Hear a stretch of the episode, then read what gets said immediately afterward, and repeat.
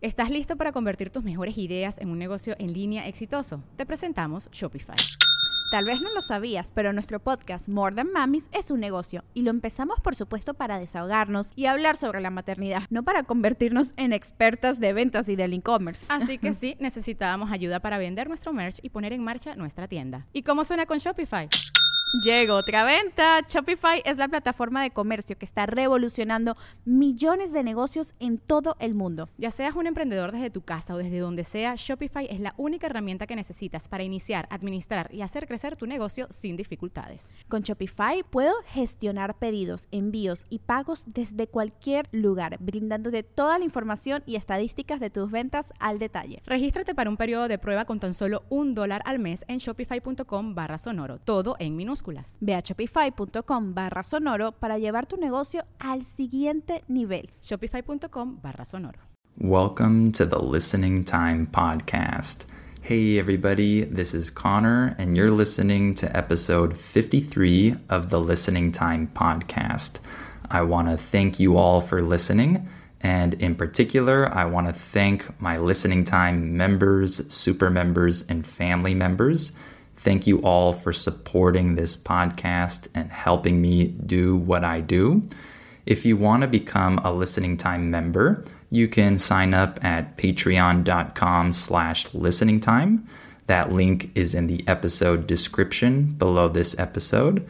And of course, if you become a member, you get access to all my extra content, extra episodes, my listening practice seminars, and if you become a listening time family member, you have access to my advanced podcast episodes. So make sure to sign up if you want those episodes. So today I'm going to talk about speaking English. I'm really excited to finally be talking about this subject. I know a lot of you are interested in hearing my advice on speaking English so I'm sure this episode will be useful for you. Before we go on, I want to thank the sponsor of this episode. This episode has been sponsored by italki. italki is an awesome website that you can use to learn English and many other languages through online classes. Many of you have asked me about where you can practice speaking English if you don't live in an English speaking country. Well, italki is the perfect place to do this. On italki, you can take one on one online classes in 150 different languages. There are many different teachers on italki who are available at different times and who charge different prices, so you can choose teachers based on your availability and your budget. italki makes it easy, fun, and affordable to take English classes online. Classes can be personalized to fit your needs, and students of all levels can use italki to learn. And on italki, you pay per lesson, so there's no subscription or commitment. And if you're not ready to pay for classes yet, you can still use the italki community for free, meaning you can still connect with English learners and native speakers from all over the world. I've been a teacher and a student on italki for more than five years, and it's been a fantastic tool for me to connect with English learners and teach students from all over the world, and it's also helped me improve my skills in multiple languages. So, if you want to practice your English and improve your speaking skills, then italki is the perfect tool for you italki offers coupons and awards from time to time, and remember that signing up is free. So, click on the link below this episode in the episode description to sign up for free today. So, before we get into today's episode, remember that you have the transcript available for this episode in the episode description, so you can click on that if you need it. Also, remember to share this podcast with anyone else who might find it useful. All right, let's get started. Are your ears ready? You know what time it is. It's listening time. Okay, so I'm gonna give you three useful tips on speaking English. My first tip is to start speaking English when you feel ready. Don't start before you're ready. This is really important, okay? Let me explain this. So, when you speak English, you want to feel comfortable in the environment. You want to feel uh, at ease. In English, when we say at ease, this just means comfortable, relaxed, not stressed. So, you want to feel at ease when you start speaking a foreign language. You don't want to feel really stressed and anxious and scared. Uh, you don't want to feel like that. You want to feel comfortable and you want it to be a fun experience. So I think that this makes sense to all of you, but there's another element to this, and that is that research shows us that language learners learn more when they're actually in a comfortable environment and they're not really stressed and anxious, we actually learn more of the foreign language that we're studying. We acquire more of that language when the conditions are very comfortable for us. Okay, so this is actually very important for your language learning if you feel tense and stressed and nervous all the time when you're speaking, you're actually not going to benefit that much from that practice.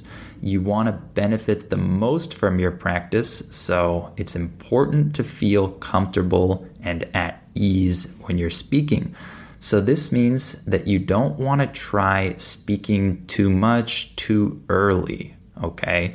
if you're just a beginner and you're just starting out with English and you have trouble understanding this podcast, you might not want to focus too much on speaking at this point. It's better for you to really improve your understanding of the language and become comfortable with the language. So, this is a really important point you want to be able to understand the other speaker who's talking to you. So, of course, if you have a teacher, they're probably going to speak a little bit slowly and clearly, and this will help you. Uh, so, that's a great environment uh, where you can actually understand most of what the other person is saying. But if your listening level is still very low, then you definitely want to improve that first before you focus on speaking. So you want to have enough understanding and you want to have enough words. So once you reach the level where you can start to understand more and you start to become more comfortable with the language, then it's a good idea to start thinking about uh, speaking and practicing that skill. So, if you can understand me pretty well on this podcast and it's pretty easy for you, then you'll definitely want to start thinking about speaking if you haven't done that yet. So, you should be able to start having conversations with native speakers and teachers, and that should be pretty rewarding for you. Uh, the word rewarding in English just means that it's satisfying, it makes you feel good. This is rewarding. If you have a lower level, but you really want to start having more contact with native speakers and you really want this experience of interacting with native English speakers, then my advice for you would be to find a teacher who is a native English speaker, but who also speaks your language as well, who also speaks your native language. And so, if you have a teacher like this, you can start to have interactions with that person and they can speak to you slowly in English and you can actually respond to them in your native language. You won't be forced to speak English before you're ready because that person can understand your language. And so you can speak in your language and they can uh, respond in English. And you can get more listening practice that way because they'll be speaking to you in English. But you'll also be getting that interaction with a native speaker and it will feel rewarding and it will help you uh, improve and get more used to the language. So you can also talk to a native speaker if you have a lower level, but it would be better if that person also spoke your language as well. So that's my advice for you if you really want to have interactions with native speakers, but you don't have a good enough level to feel comfortable with speaking English. That's something you can do.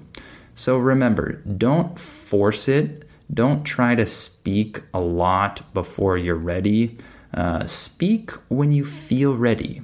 Before that, you can just respond in your native language and the teacher can speak to you in English.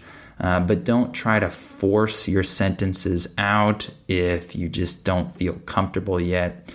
Uh, the time will come when you feel ready to start saying more things in English. So you don't need to worry about that. Just keep on practicing, keep on listening, uh, do a lot of listening practice, and eventually you'll start to understand the other person very well and you'll feel more comfortable to start speaking. All right, so my second piece of advice uh, when it comes to speaking English is this don't ask for error correction in the moment. Okay? A lot of people want the teacher or the other person to correct them every single time they make a mistake and to interrupt them and tell them what mistake they made right there in the moment. I don't agree with this approach, and I'll tell you why. So, number one, this doesn't allow you to speak normally and finish your thoughts and finish your sentences. Uh, this is really distracting when you're trying to have a conversation with another person. Uh, if they keep interrupting your sentences and correcting you every time you make a mistake, you're going to lose your train of thought. Uh, in English, the expression lose your train of thought, this means that uh, you can't remember what you were saying, and so you can't finish the thought that you were describing. So, if the other person tries to correct you and interrupt you constantly as you're speaking, you're going to lose your train of thought, and it's not going to be fun it's actually going to be pretty stressful for most people because you're going to be anticipating uh, getting corrected. In English, when we say the word anticipate, we're saying that you're expecting something to happen, you're waiting for it to happen. So if you're anticipating being corrected, you're not going to feel comfortable while you're speaking. It's going to be a stressful experience, and you're not going to speak the way you normally would. You're going to try to change the way that you speak and think harder about every word that you say. And it's not a very pleasant experience when you do this. So uh, that's the first reason why I don't think that it's good for you to ask for error correction in the moment. And another reason why this isn't good is because teachers can't correct all your mistakes. It's impossible. And most English learners underestimate how many mistakes they make when they're speaking English. In English, when we say that you underestimate something, this means that you think that something is less than what it really is. So if you underestimate how many mistakes you make, this means that you think you make 10 mistakes, but you really make 20 mistakes, for example. So most English learners don't realize how many mistakes they're actually making when they speak. And this is okay. It's perfectly normal to make a lot of mistakes when you speak. There's absolutely no problem with that when you're practicing and you're uh, trying to converse with another person. That's perfectly normal. However, if you expect the teacher to correct every one of your mistakes, they're going to be interrupting you almost every single sentence. And it's impossible to do that. And it's impossible for a teacher to correct every one of your mistakes because there will always be a mistake with pronunciation or accent or structure or grammar or whatever. You're going to be making a lot of mistakes. And the problem with expecting a teacher to correct every one of your mistakes is that they're not going to do it. And for example, if you say a sentence and the teacher doesn't correct that sentence, your brain is going to assume that what you said is correct because the teacher didn't correct you. And many times you actually made a mistake in that sentence, but the teacher wasn't able to correct that mistake. And because they didn't do that, you think, oh, that sentence was correct. And this reinforces that bad habit in your brain your brain is going to think, okay, that structure was correct. I can keep using that structure. When in reality, it wasn't correct. And the teacher just didn't give you that correction in the moment. So, this can actually lead to some bad habits if you're not careful. So, my advice is that if you're taking a class with a teacher, you can tell them that the way that you want them to correct your mistakes is to give you a report at the end of the class with some of the main mistakes, some of the biggest mistakes that they heard you make. Uh, and they can give you this report with those mistakes and then also the corrections to those mistakes and then maybe you can spend the last five minutes of your class going over your errors and seeing the corrections. And in this way, you have a dedicated time period uh, at the end of the class where you're just focusing on your mistakes. You're just focusing on those grammar mistakes or the pronunciation mistakes that you made and you're not worried about anything else. The conversation is over and you're just looking at those errors. In my experience, I've found that this is more effective than giving error correction in the moment. So, as a teacher, this is how I give error correction. I always give a report at the end of the conversation and we take a look at some of the grammar mistakes, uh, vocabulary mistakes, and pronunciation mistakes that the student made.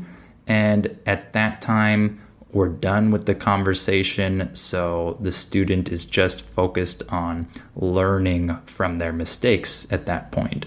But during the conversation, I try not to correct them too much because I want them to speak their mind and say things naturally. And I want the conversation to be enjoyable for them. Because remember, as I told you in the first tip, if you're having fun while you're learning a language, you actually learn much more in that environment. So, this is really important. So, for example, if you find a teacher on italki uh, you can tell them this in your first class. You can say, I don't want you to correct all of my errors in the moment. Uh, I would appreciate it if you could just write down some of my errors that you hear, and we can go over those errors at the end of the class. In English, when we use the phrase go over in this context, it just means review. So if you go over your errors, it means that you review your errors. So you can tell your teacher in the first class that you want them to go over your errors in the last part of the class. So, of course, they're not going to be able to write down all of your mistakes, but they can probably write down some of the biggest mistakes that they heard or some of the mistakes that you made more than once. and then go over those handful of mistakes at the end. In English, when we say a handful of something, it just means some of that thing, not a lot or a ton of it, but some. So a handful of mistakes means some mistakes. Okay? I have had students that have asked me to give them error correction in the moment every time they make a mistake. And I always warn them and tell them that they're not going to like it and it's not going to be a fun class.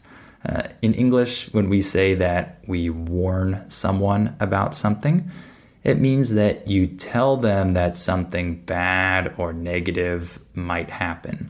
So I warn them that they're not going to like this technique, this method of error correction, but sometimes they insist and want me to do this.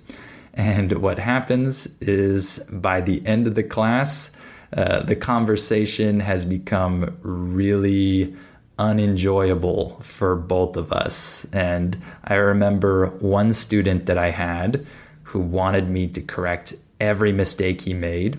And I tried to do this. And by the end of the conversation, uh, he looked exhausted and he looked really irritated. And he told me, This was horrible. He said, I can't believe how many times you corrected me. And I told him, I told you, I warned you about this. This is not a good method of doing error correction. And this student never took another class with me again. He was uh, so disappointed with that class because he wanted error correction in the moment. And in reality, this uh, can really become a disaster if the student makes a lot of mistakes because they won't be able to finish a single sentence. So, this is why I strongly advise that you don't do uh, error correction in the moment. However, I think it is good for the teacher to correct really big mistakes in the moment. And I also do this. If there's a really big mistake uh, or there's a really natural way to correct a certain mistake in the moment, I always do this. However, for the vast majority of the mistakes that students make, I don't correct them in the moment. I try not to interrupt them a lot while they're speaking so that they can actually say what they want to say and enjoy the conversation. So, the last piece of advice that I have for you is that grammar doesn't lead to fluency. And I know that some people might not agree with me on this, and some English teachers might not agree with me on this but I'm saying this from my own experience. I'll say it again. Knowing grammar rules doesn't make you fluent. Okay? So let me explain this. A lot of people have the misconception that when they learn a foreign language, they need to learn all the rules of that language and then they'll be able to speak that language. It's a pretty logical assumption because that's how we would approach math, for example, or physics. We learn all the rules and the formulas, and then we can solve problems like that. However, it doesn't work the same way with language. Language is not math, okay? It works a lot differently in our brains. So, when you speak your native language, whatever language you speak, you don't think of the rules when you're speaking, right? You don't have to think of the structure of the sentence before you say a sentence. You just say things that you know are correct because you've heard them thousands of times and you've said them thousands of times. You don't need to think about the structure, you just speak. This is fluency. In my opinion, uh, being fluent means that you can speak the language without stopping again and again, and you can have a normal conversation at normal speed. Being fluent doesn't mean that you speak a language perfectly. uh, you can still make a lot of mistakes and still be fluent. Fluent simply means that you are speaking fluidly. That means that you're not stopping, you're just speaking at normal speed in a normal way.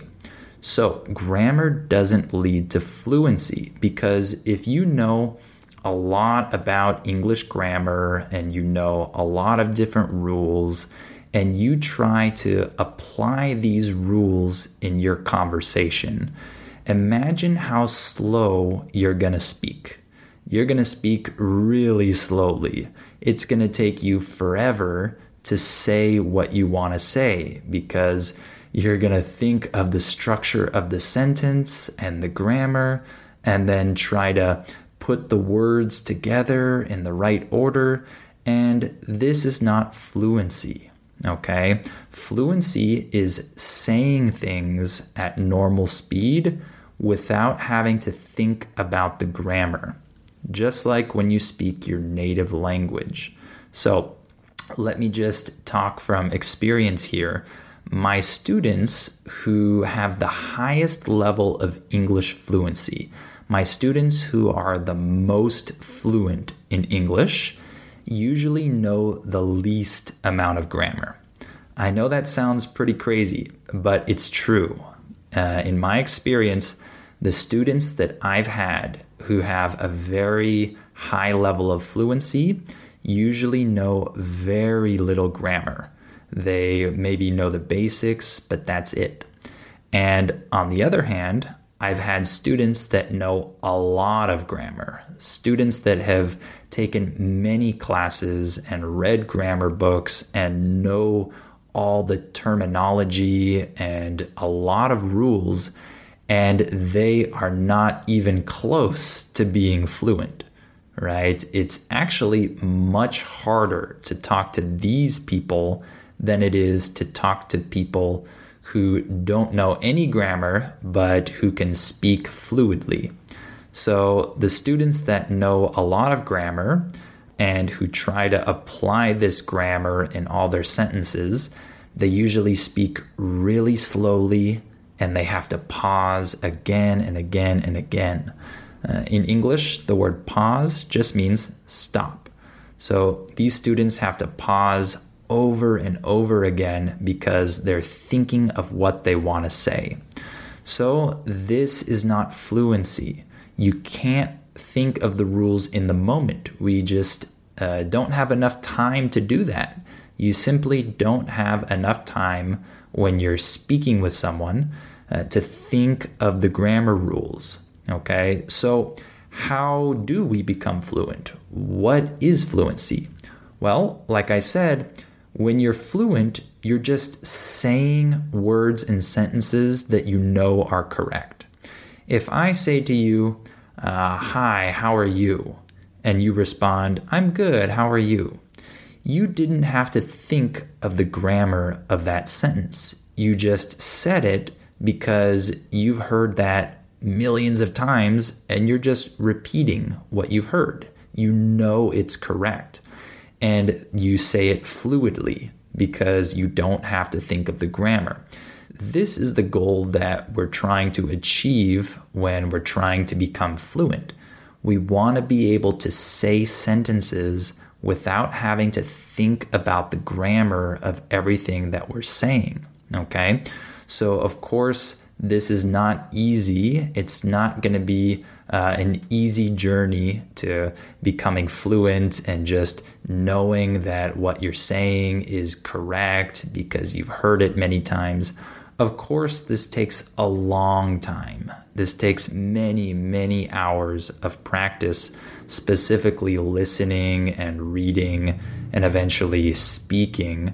But this is attainable this is a level that you can eventually reach, but you need to think correctly about it. Don't think that your knowledge of grammar will make you fluent.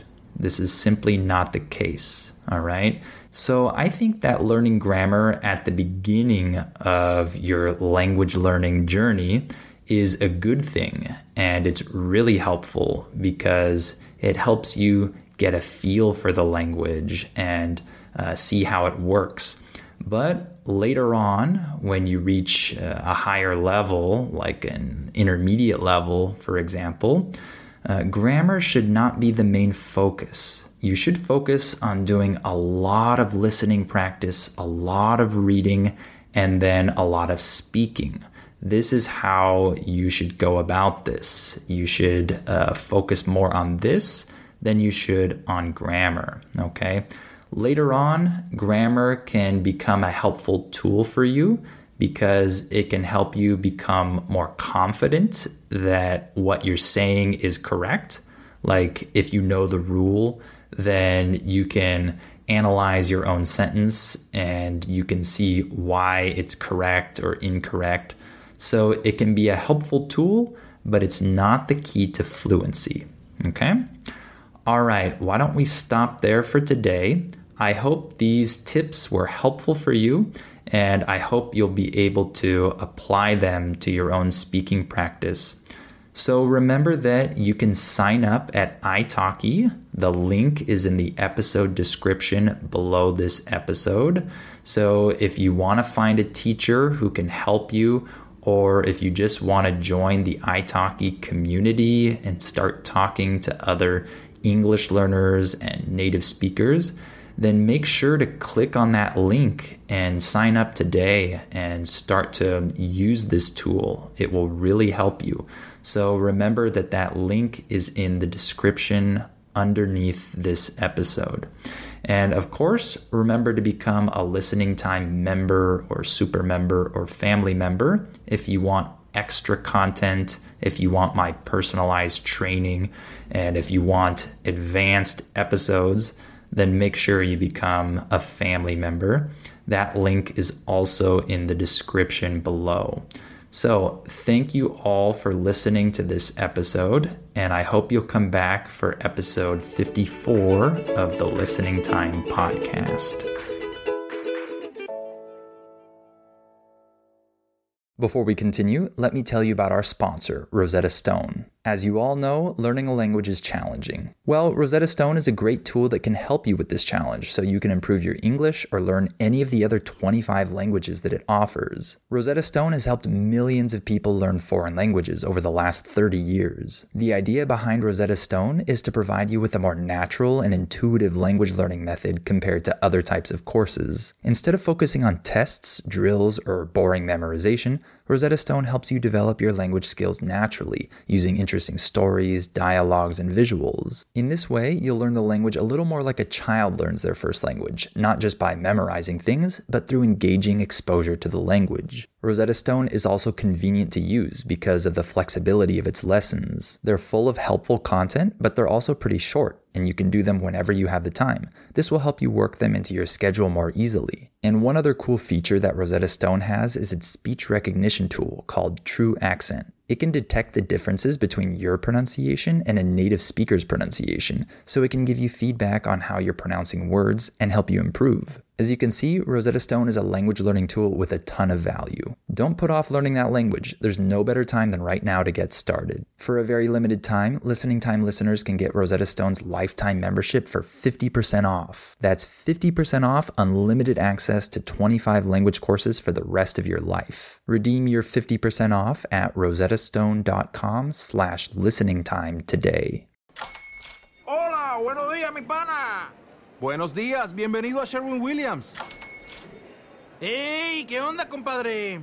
¿Qué onda? Ya tengo lista la pintura que ordenaste en el ProPlus app. Con más de 6.000 representantes en nuestras tiendas listos para atenderte en tu idioma y beneficios para contratistas que encontrarás en aliadopro.com. En Sherwin Williams somos el aliado del PRO.